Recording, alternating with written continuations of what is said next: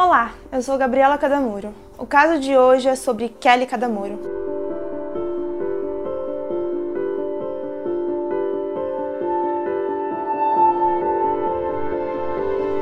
Você deve estar se perguntando se a Kelly é minha parente. Bom, eu não sei, nunca fui atrás disso, mas eu decidi falar sobre esse caso não apenas pelo sobrenome igual, mas também para alertar várias mulheres que pegam carona ou que dão carona. O caso. A Kelly era uma estudante de radiologia de 22 anos que desapareceu no dia 1 de novembro de 2017, com destino à cidade de Tapajipe, em Minas Gerais, que era onde seu namorado residia.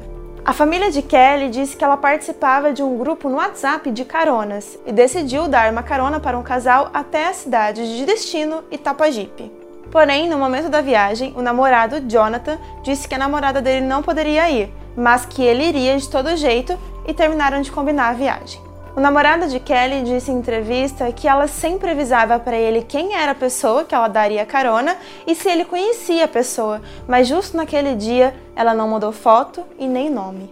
O circuito de segurança de um pedágio registrou Kelly passando no carro dirigindo, mas um bom tempo depois, quem volta dirigindo o carro de Kelly é um homem e não mais ela. No dia seguinte, a polícia encontrou o carro de Kelly abandonado em uma estrada rural entre São José do Rio Preto e Mirassol, em São Paulo. O carro estava sem as quatro rodas, o rádio e o step. Os pertences de Kelly não foram encontrados. Suspeitos. Dois dias depois do desaparecimento de Kelly, três homens foram presos suspeitos de envolvimento no crime, entre eles Jonathan Pereira do Prado, de 33 anos, o suposto namorado a quem Kelly tinha dado carona dois dias antes. Em depoimento à polícia, Jonathan confessou ter assassinado Kelly. Ele disse que esperou Kelly passar por uma rodovia sem movimento e pediu para que ela estacionasse para que ele pudesse fazer xixi. Assim que ela parou o carro, ele desferiu vários socos no rosto dela, o que a fez ficar desacordada. Ele retirou Kelly do carro ainda com vida e arrastou o corpo dela por vários metros até um matagal. Segundo o Ministério Público de Minas Gerais, Jonathan estuprou Kelly antes de matá-la. Apesar dele não ter confessado isso, as evidências comprovaram. O corpo de Kelly foi encontrado em um córrego chamado de Ribeirão Marimbondo e que é de difícil acesso para qualquer pessoa. O córrego fica entre Tapajipe e Frutal. Lembrando que Tapajipe era a cidade de destino de Kelly. Kelly estava sem as calças.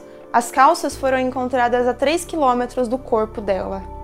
Ela também estava com a cabeça mergulhada no córrego. No laudo de óbito, foi constatado que Kelly morreu por asfixia e estrangulamento. Denúncias contra Jonathan. Jonathan confessou que matou Kelly, mas negou o estupro. Ele foi denunciado por estupro, latrocínio, ocultação de cadáver e fraude processual, além de ter sido reincidente e ter cometido o crime de forma cruel, embriagado e sem que a vítima pudesse se defender. Além deles, outros dois homens que também foram presos foram denunciados por receptação dos produtos do crime. Os inquéritos policiais alegavam que Jonathan já estava foragido há um tempo. Receptação. No dia seguinte ao crime, Jonathan foi até uma zona rural que fica perto de Mirassol para falar com o primo, para que ele pegasse os pertences de Kelly: as rodas, bolsa, sapato, perfume e o rádio do carro. No mesmo dia, no período da tarde, um outro homem receptou o celular de Kelly. A suposta namorada de Jonathan nunca existiu condenação e sentença. Em 2018, Jonathan Pereira do Prado foi condenado a mais de 45 anos de prisão pelo assassinato de Kelly Cadamuro. Após ser sentenciado por vários crimes, Jonathan foi condenado por latrocínio, ocultação de cadáver, estupro e fraude processual. Ao todo foram 42 anos, 11 meses e 7 dias em regime fechado e mais 2 anos, 11 meses e 7 dias em regime semiaberto. No começo da investigação, os outros dois envolvidos que participaram na receptação dos produtos do crime foram soltos pela justiça, mas Daniel Teodoro da Silva e Vander Luiz Cunha também foram condenados. A sentença foi de quase 3 anos de reclusão para Vander e três anos e meio em regime fechado para Daniel. O juiz do caso, Gustavo Moreira, disse que a participação de Jonathan na reconstituição do crime deixou muito claro que ele foi o autor do assassinato, Detalhes da abordagem, descarte do corpo e mobilização foram detalhados com muita facilidade por Jonathan.